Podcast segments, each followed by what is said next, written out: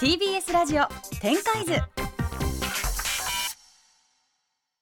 TBS ラジオ展開図今日注目するのはこちらです。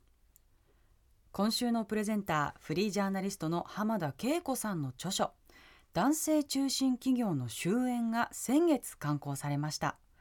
今年7月世界経済フォーラムが発表したジェンダーギャップ指数では日本は146カ国中116位と低迷が続いています。女性の働きやすさや地位向上においては官民ともにさまざまな取り組みが行われてきたはずですがどうして日本は低迷を続けるのでしょうか？ということで今朝は浜田さんが先月発表された本について伺っていきたいと思います。よろしくお願いいたします。ね本当にこういうこうタイトルをつけなくてもいい 世の中が来るようにと思って願ってでもこれ終焉って書かれているということはもう終焉だということでいいんですか、いや終焉全然してないんです。全然してないから116位なんですけど男性中心だと終焉するよっていうメッセージです。なるほどね。はい。もう落ち、終わるよっていうそういう願いを込めたんですけどもね。まあこれ毎年発表されるじゃないですか、はい、ジェンダーギャップ指数。もうがっかりしちゃいますよね。もうなんか低いのがだんだん当たり前でみんな慣れすぎてると思うんですけども先進国でやっぱり最下位なんですね。146カ国中116位で日本の後ろにいる国は例えばアフガニスタンとか、イランとか、宗教上の理由とかで女性の権利が著しくやっぱり制限されている国とかがやっぱり私たちの国の下にいるということを考えるとなぜ私たちは先進国なのに一見すると女性も同じように機会があるように見えるのに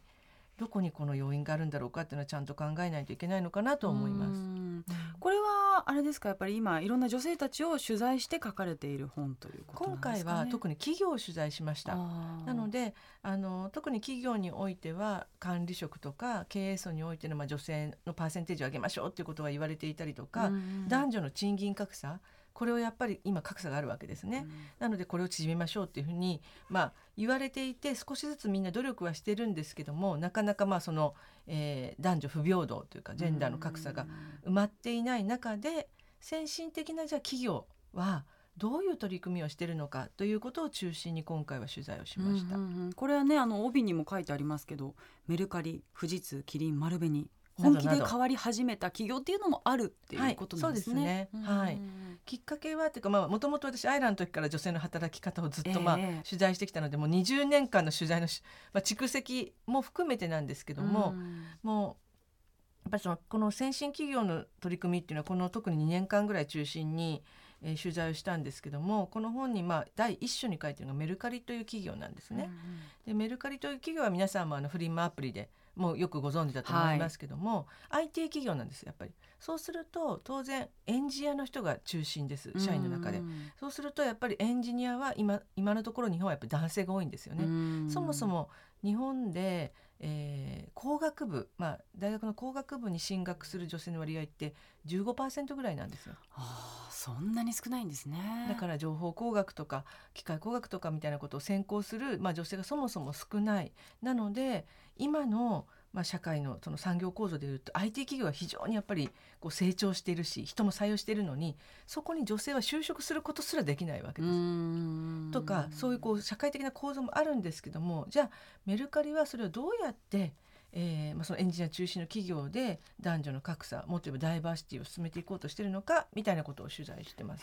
女性の社員は多いんですか？いやなので少ないんですよ。もともとやっぱり欲しい人材ってエンジニアなのでそこで私がなんかこの企業まずすごいなと思ったのはこの社長の山田さんがですねえー、資材を投じて、まあ、あの自分のあのし自分の財産ですよねを30億円で奨学金を作られたんですよ。理系に進学する女子のための女子中高生のための奨学金を作られたっていうのを聞いて日本の経営者ではねここまでやる人なかなかいないです。そうですね、うん、アメリカのやっぱりその資産家とか富裕層っていうのは寄付したりとか財団を作ったりするんですけど個人でやっぱりその社会の構造としてこのジェンダーギャップを放置していってはいけない。それはメルカリのためにもならないわけです。よ、要はエンジニアとしてやっぱり女性を確保できないっていう問題を抱えていたので,、でその構造が続く限りいくら頑張っても女性の管理職が増えるわけがないわけですよね。なのでそもそもの問題に立ち返ってじゃあ立憲にする女子を増やしましょうっていうところに、まあ、経営者自らとして課題にまあ取り組まれたっていうのがこの奨学金かなと。山田社長ってお若いんでしたっけ？40代後半です。はい、でもね山田さん私今何度かお会いしてるんですけども、最初からそういう考えじゃなかったっておっしゃってました。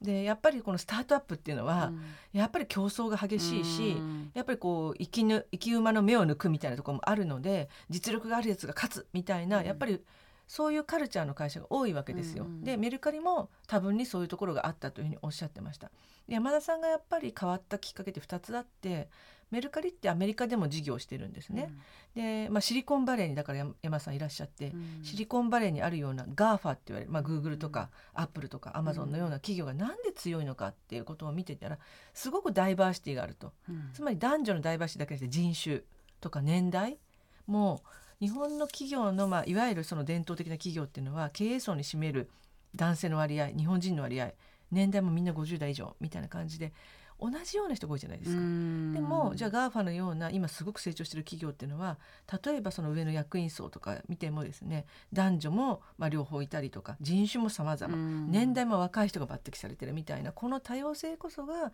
ぱり競争力の源なんだっていうのに気づかれたというのが一つ。もう一つがメルカリがすごいなと思ったのは経営層からじゃなくてどちらかというとボトムアップで社員の人からやっぱりうちの会社でダイバーシティがちょっとないんじゃないのっていうことで声を上げられたんですよね。外国人の社員も多いんですね。インド人のエンジニアが多いので。だから外国人の人女性に対しての差別がやっぱりうちの会社あるんじゃないかっていう問題意識を提起されたのが社員の人たちなんですよ。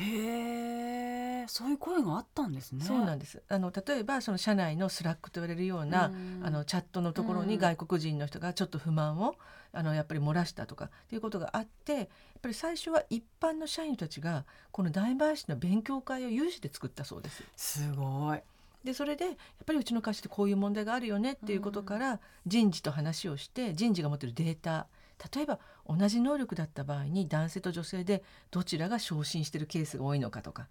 みんなその当時経営層はうちの会社は実力本位だから差別なんかないって言い切ってたそうなんですけども、うん、その有志の人たちとか人事の人たちがデータを精査するといやいややっぱりチャンスは日本人の男性に多いんじゃないかっていうことが、まあ、明らかになっていって結果的に経営層が特に山田さんが一番最初にあそうだねやっぱり不公平があるよねっていうことで気づかれて最初経営層が一気に変わったってことはなかったと。でも何度も何度もやっぱりデータを示しながら社員の声を集めながらこう訴えていったらやっぱりうちの会社はやっぱり変えないといけないねっていうことで2年ぐらい前からもう必死で取り組んでいらっしゃいます。例えば先週小林さんが、あのおっしゃっていましたけども、はい、先週のゲストの小林さんがおっしゃってましたけども、ええ、ここで体を壊すぐらい頑張らないと生き残れないと思って働いてたって話をされたんですけども結局まあそういうふうにして数少ないまだ少数派の女性たちっていうのは無理をして、うん、でもそれで声を上げて組織を改善するというよりも自分が我慢すればいいって言って頑張りすぎちゃうみたいねで結果的に頑張りきれないで辞めてしまったりとかもっと言えば管理職はもう自分には無理ですと言ってキャリアを断念するっていうことが多くの企業で起きている。そうすると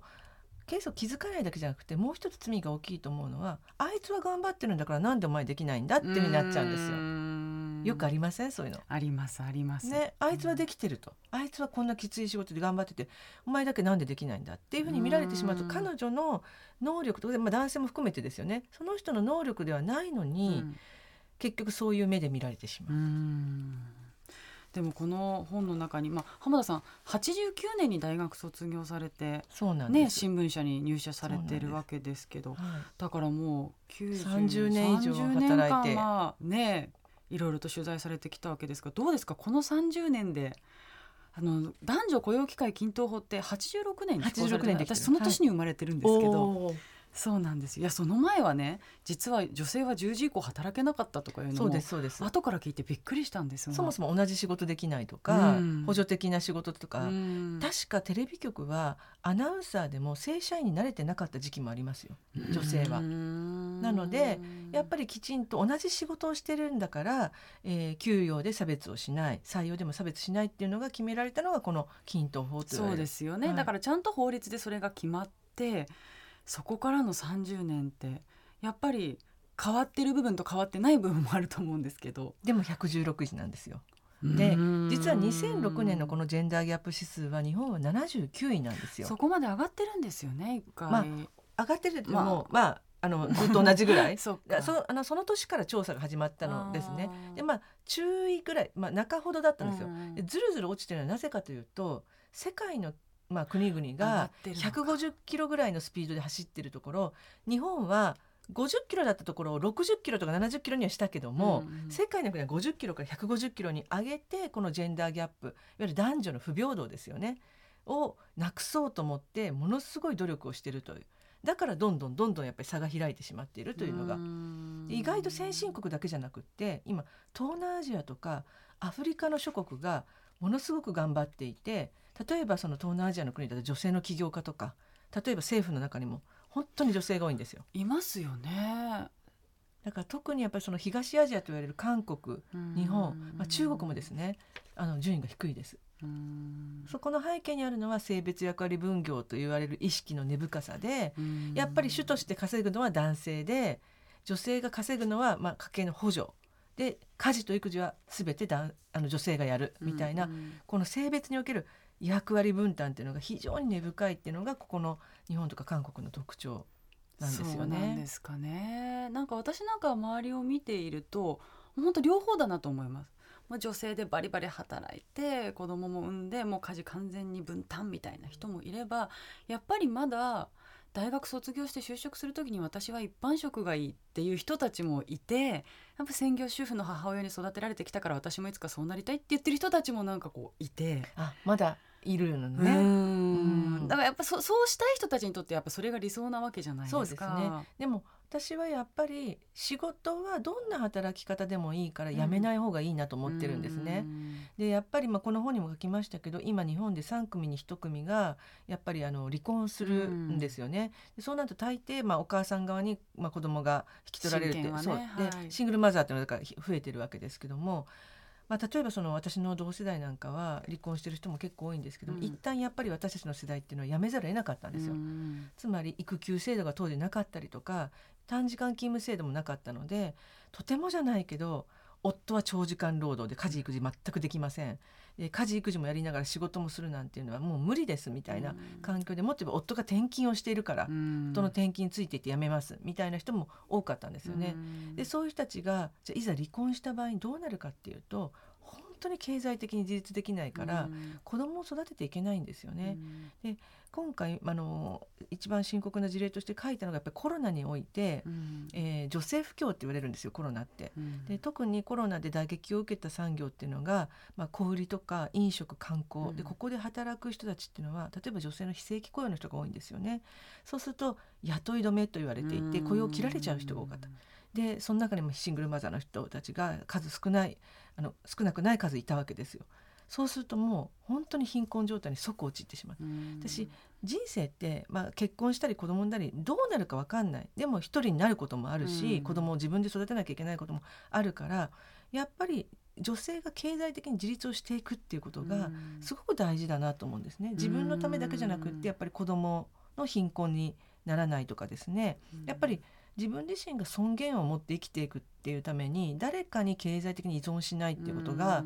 とても大事だなと思っています。自分で人生選べるじゃないですか、この人嫌いとかこの人から暴力振られてるから別れたいと思っても、きちんと自分で食べていけるっていうのはすごく大事だと思っているので。一般職でもいいけども、うん、働き続けるっていうことはすごく大事だと思います。そうですね。なんかそういう気持ちをね持ってもらえたら嬉しいですよね。なんかこうやっぱり選択肢が減っちゃうじゃないですか。そうなんです経済的に自立できてないと。そうなんですお金のために何かを我慢しなきゃいけなかったりとか、うん、譲らなくちゃいけなかったりとか、それってすごくもったいないことですよね。なのでやっぱりかまあ自分がねその本当に好きでやりがいのある仕事につけてる人ばかりではないかもしれないけれども。でもどうやって自分をこうきちんと経済的にこう誰にも依存しないで生きていけるようにするかっていうのは大事だしそれでも個人の責任だけじゃなくて、うん、私は企業側にもすごく責任があると思ってるのは、うん、女性をやっぱり補助的に使うとか例えば今一般職のね仕事をどんどん減らされてそこが派遣とかに、うん、派遣の社員さんに置き換えられてるわけですよ、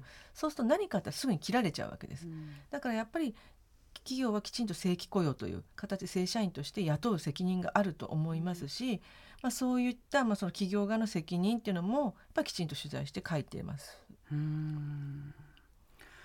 管理職っていうのは増えてきてはいるんですか？徐々にです、徐々に。今どれぐらいかというと、まあ、日本政府は2003年に指導的地位における女性の割合を30%にしましょうって言ってたんですよ。2020年までに。つまり政治家とか管理職とか経営層ですよね。だけども実態はですね、えー、今部長クラスで9%ぐらい。で課長クラスで15%ぐらい。係長職で1718%ぐらいなんですよね。だからその30%に全く届いてないんですよ。でもちろん届いてる会社はいくつかあってそこがどういうことをしてるかっていうのも今回取材をしました。例えば日本ロレアルという、まあ、化粧品の会社のロレアルという会社の日本の、はい、あの日本支社ですけどもそこ50%超えてるんですよ女性が。やっぱり女性向けの商品扱ってるから。思うじゃないですか。でも他の化粧品会社はそうなってないわけですよ。日本の。じゃあ何が違うのかって取材したら徹底的に平等にしてるって言ってました。特別な女性のための福利厚生制度とかむしろ日本の企業よりないんですよ。日本の企業はねもう今もう本当にピカピカの制度があって、うん、もう例えば育休も伸ばしていいですよとか、うん、子供が病気したら病児病気保育あの病児保育の手当も出しますよとかいろいろあるんですけども、特別な福利厚生がなくてむしろなぜかというと入社の時から差別をしない。だから女性も男性も同じチャンスと同じように大変かもしれないけども重い仕事を与えてると、うん、何が起きるかというと女性自身が私にもできるみたいな、うん、やっぱり自信になると。いうことでやっぱり自信があるとやっぱあのキャリアに積極的になってびっくりしたのは、まあ、通常の企業だと出産して育休取って復職した場合に皆さん最初大変だからって短時間勤務制度取るんですよ。やっぱりあの12時間短く働くみたいな。でそこをやるとお給料も伸びないし、まあ、昇進もしないんですよね。だけどもロレアルの場合は育休から復帰してくる女性が100%フルタイムで戻ってくると。つまり自分の力に自信があると、まあ、例えばフルタイムで働きながらも大丈夫だ自分はできるみたいな、うん、そういうやっぱりこう考えにもやっぱり出産前が大事だっていうことをおっしゃるんですよね。その前にいかにこうキャリアを積んで自信を持ってもらうかみたいなことをやっぱりその意識してるというおっしゃってました。なるほどね。じゃあやっぱり企業側の姿勢もすごく大事なんですね。先に企業側の姿勢かなと思います。うん、でやっぱりある意味責任も重くなるわけですよ。女性もね。でもやっぱりやりやりがいってそうじゃないですかうがちゃんも仕事したら。責任とか、うん、自分の裁量みたいなものを与えられた方が仕事って面白いし、うん、そうですね。ねいやこうちょっと自分で考えてやってみてって任された方が、全部細かく指示されて、言われた通りに振り付けで仕事するよりも、ちょっとこれは任したよって言われる方が責任重いけども、やりがいないですか？いやもちろんそうだと思います。ね、だからそういうふうに若い時から訓練をされていくと私はもうちょっと女性たちは働きたいって思うんじゃないかなと思います。うんそうですね。あとはあのね今まさにこの番組のプレゼンターの野村さんがそう育休を。育休を取得されてるということで。今度育休明けに呼んで話聞き たいですね。ね取材してくださいぜひぜひ。やっぱりそういう男性が育休を取り始めたみたいなことはちょっと影響してますかね？そうだあのそれがすごい大事だと思います、うん、つまり女性だけが頑張ってもダメなわけですよ、女性の負担ばかりが重くなるので、うん、さっき言った性別役割分業の解消っていうのがすごく大事なのは男性により家庭進出をしてもらう、つまり育児とやっぱり家事を男性が対等に分担すれば男性も早く帰るようになるし、うん、で女性はもう少し働けるようになるしというので、うん、夫婦内の関係も対等になりますよね。うん、でやっぱり今年のその10月から男性の産休制度っていうのができたんですよね。でこの男性の育休っていうのをもっと取ってもらいましょうということで、えっとまあ、産後ですね8週間のうちから、まあ、男性は男性も産休は取れるということになったんですけどもやっぱりそういうことを最初にやっぱり産休取ったりとかってそういうことをしていくうちにあもっと子育てに関わりたいって思うようになったり、で妻との関係性がやっぱりより対等になっていくと思うので、やっぱりこう野村さんのようにまあ、影響力のある人が育休を取ってその経験をラジオとかで喋ってもらうというのが本当に大事だと思います。しかも独立してすぐに取りましたよね。そうですよ今年独立されて今年ですからね。ねやっぱりその辺の大変な部分ももちろんあったと思うんですけど実際にやってみて、まあ、子育ての部分もどうだったのかとか、うん、こういうふうに工夫したら仕事と両立できたよとかね。なんかいろいろ実体験をね聞きたいし広めてほしいですよね。うんなんか今まではイクメンって言ってたじゃないですか、うん、だから育児をする男性がなんかちょっと特別な感じで、すごいねって言われてたのが、うん、いやいやみんなするんだよと。当たり前にしようねと。ですよね、うん、ということでお時間も来てしまいました。浜田さん最後に日本の働く子育てする女性たちの今後の展開。そうですね。私はもうこうなんですかね。長年ずっと働き続けてきて、まあ、自分が今できること何かなと思ったらぱり今の若い世代まあ、私たまたまそして娘がいるので、はい、もう娘がやっぱり社会人になる時には少なくとも同じような悩みを抱えなくて済むようにしたいなという思いをずっと持っていて、まあ、この取材なんかもしています。なのでやっぱり少しずつだけどもあの社会は良くなってるけどもうちょっとそれをスピードアップしたい、うん、このままだと多分50年かかっちゃうかなって思っちゃう思っているので。なるほどえこちらのね改めてですけれども文春新書さんから、はい、はい、浜田恵子さんの著書男性中心企業の終焉発売されていますのでぜひご興味のある方は読んでみてください。ということで今週は浜田さんにお話を伺いました。ありがとうございました。新たなビジネスの展開図に注目。TBS ラジオ展開図